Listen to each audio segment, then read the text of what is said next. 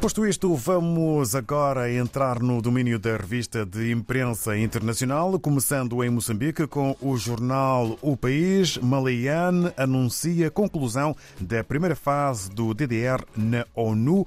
É um dos títulos com maior dimensão. O primeiro-ministro Adriano Malayan anunciou na Assembleia Geral das Nações Unidas, edição 77, a primeira fase do desarmamento, desmobilização e reintegração DDR, tendo abrangido um total de 4.002 antigos guerrilheiros da Renamo. Fotografia sorridente para o presidente de Moçambique, aqui numa outra qualidade, com o título Newsy, reeleito presidente da Frelimo com 100% dos votos. É assim a capa do jornal O País em Moçambique. Quanto ao país, mas desta feita de Angola, escolha de novo líder nos, dos Bacama gera conflito familiar em Cabinda. É um dos títulos com maior dimensão, um dos principais na capa do angolano jornal O País. Ainda a fotografia de um detido, algemado, cidadão detido por matar amigo e tentar desfazer-se do corpo.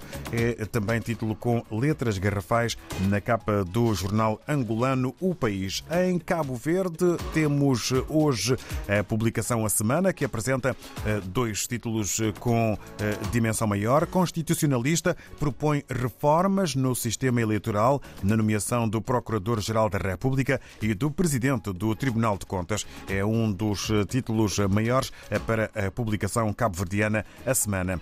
E um outro, Cabo Verde, estudantes na Rússia sofrem com as sanções económicas devido à guerra. Na Guiné-Bissau, olhamos para a capa do Democrata sobre o Campeonato Nacional. Clubes reclamam que fundo de premiação é pouco e exigem aumento à Federação do Futebol. E também destaca para a figura da semana, segundo o jornal guineense Democrata, Amadou Dafé lança a sua quarta obra literária, A Cidade que Tudo Devorou. Passagem pelo Brasil com o Globo sobre as eleições 2022. Bolsonaro diz fazer live escondido após Tribunal Superior Eleitoral proibir transmissão eleitoral do Palácio da Alvorada. Ministro Benedito Gonçalves proibiu o presidente de utilizar a estrutura da residência oficial para fazer campanha. E sobre outras artes, Alessandra Negrini. A atriz fala sobre política, sexo e pressão para parecer jovem. Regressamos à África. Hoje, segunda-feira, estamos sentados na redação do Telanon, em São Tomé e Príncipe, depois de um dia agitado. Gil Vaz, bom dia. Vamos saber o que podemos ler na mais recente edição do Telanon. Ora viva, bom dia. Bom dia, David, e bom dia a todos os ouvintes da RDP África. As nossas saudações diretamente de São Tomé e Príncipe. Realmente tivemos um dia muito agitado, o dia de ontem, o dia 25 de setembro, que ficará marcado também na história da nossa democracia, onde uh, os eleitores foram chamados a elegerem o, o novo governo, também o, os representantes nas câmaras e também uh, o representante no governo regional. Realmente foi uma eleição uh, pacífica, diga-se de passagem, também ordeira e com a população a dirigir eh, em massa as urnas para escolher os seus representantes.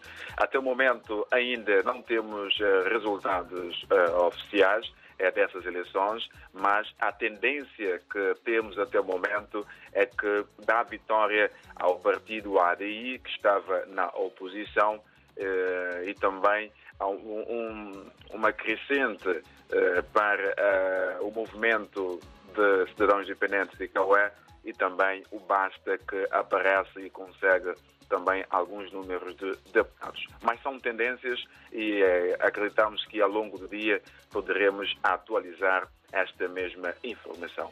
Concernente à edição de hoje, segunda-feira, 26 do jornal Telanon, podemos ler eh, na capa eh, declarações eh, do primeiro-ministro, Jorge Bom Jesus, depois de exercer o seu direito de voto ontem na escola de Chacra, onde mostrou-se confiante no resultado e também prometeu aceitar os resultados que pudessem sair dessas eleições, juntamente com os seus companheiros. Também fazemos destaque nesta segunda-feira a expectativa do secretário-geral do ADI, Américo Ramos, que estava com a expectativa de que o seu partido pudesse ganhar as eleições com maioria absoluta. É a expectativa do secretário-geral ADI. Também fazemos destaque nesta segunda-feira, ainda no calor das eleições, é, a missão de observadores eleitoral da União Europeia, que hum, está em São Tomé e Príncipe. É esta missão que tem aproximadamente 42 eh, elementos eh, para fazer o acompanhamento das eleições e hum, no primeiro balanço que fizeram eh, das eleições sublinharam a forma como as pessoas dirigiram as urnas, de uma forma ordeira, e também como foi facilitada a votação das pessoas com deficiência na mobilidade.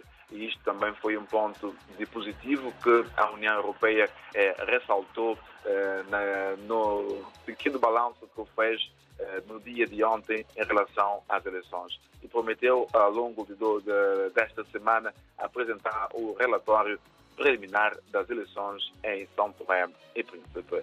Ainda eh, no quadro das eleições, para dizer que eh, os eleitores começaram a votar muito cedo eh, em São Tomé e Príncipe, isto é muito bom, mostrando realmente o seu interesse e engajamento com este ato eleitoral. Então, é, basicamente, é, é, é isso que nós fazemos destaque hoje, é, a eleição de ontem, em que aguardamos todos com ansiedade os resultados finais dessas eleições, onde a tendência aponta é, para a vitória do partido ADI. Gil Vaz, redação de Telemol São Tomé Príncipe, para RDP África. Desejamos uma ótima segunda-feira a todos e uma boa semana laboral.